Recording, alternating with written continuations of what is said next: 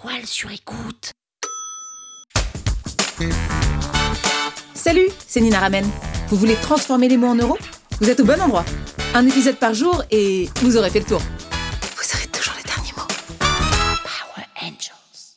La marque personnelle est très importante dans le storytelling. La marque personnelle, c'est un peu le héros qui vous êtes, quelles sont vos valeurs, pourquoi vous faites tout ça.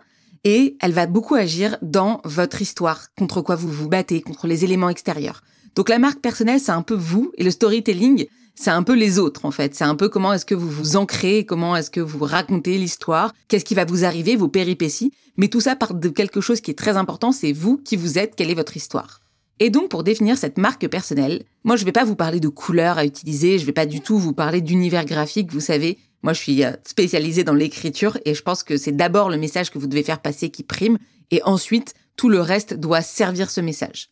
Donc dans votre marque personnelle, la première chose à définir, c'est quelle est votre mission.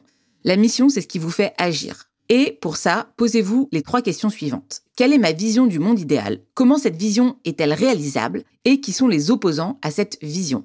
Moi, par exemple, ma vision idéale du monde, ce serait que chacun puisse s'exprimer et prendre la parole de manière démocratique, parce que je pense qu'aujourd'hui, il y a certaines personnes qui ont plus de facilité, qui ont été élevées dans des environnements plus favorables et qui peuvent davantage bah, défendre qui ils sont, défendre leurs intérêts.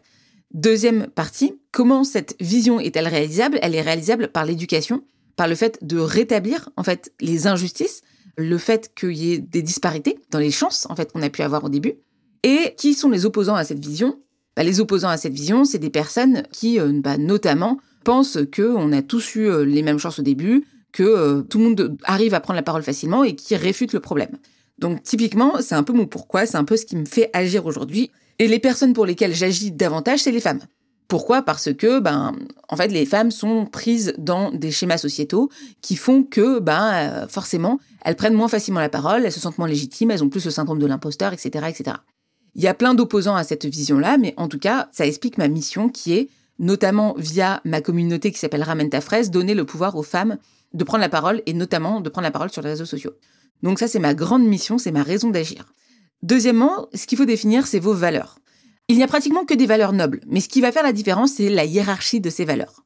Je m'explique, on est tous pour la liberté a priori, et on est tous pour la sécurité a priori. Mais ce qui fait la différence, c'est est-ce que vous mettez la liberté au-dessus de la sécurité ou est-ce que vous mettez la sécurité au-dessus de la liberté? Parce que la sécurité, bah, si vous voulez vraiment la sécurité, vous êtes probablement obligé aussi de restreindre un certain nombre de libertés. Et si vous voulez la liberté totale, eh ben ça, ça provoque forcément pas de l'insécurité parce que bah, vous pouvez pas maîtriser tout ce qui se passe. Donc la question c'est pas tant ma valeur, c'est la liberté. La question c'est quelle valeur je mets au-dessus de l'autre.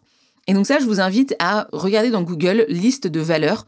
Vous allez en trouver assez facilement et à regarder celles qui vous parlent le plus. La discipline, par exemple, l'excellence, la démocratie, la tolérance, l'individualisme.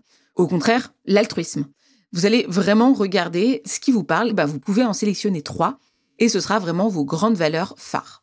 Et dernière étape, une fois que vous avez votre mission et votre valeur, bah, il va falloir être visible et être remarquable, c'est-à-dire construire votre marque personnelle autour de ces valeurs. Alors quand on parle de marque personnelle, vous avez vu qu'il y a une partie storytelling, voilà qui je suis, pourquoi je fais ça, une partie expertise. Moi, je fais à peu près 50-50, 50%, d'inspiration et 50% d'expertise.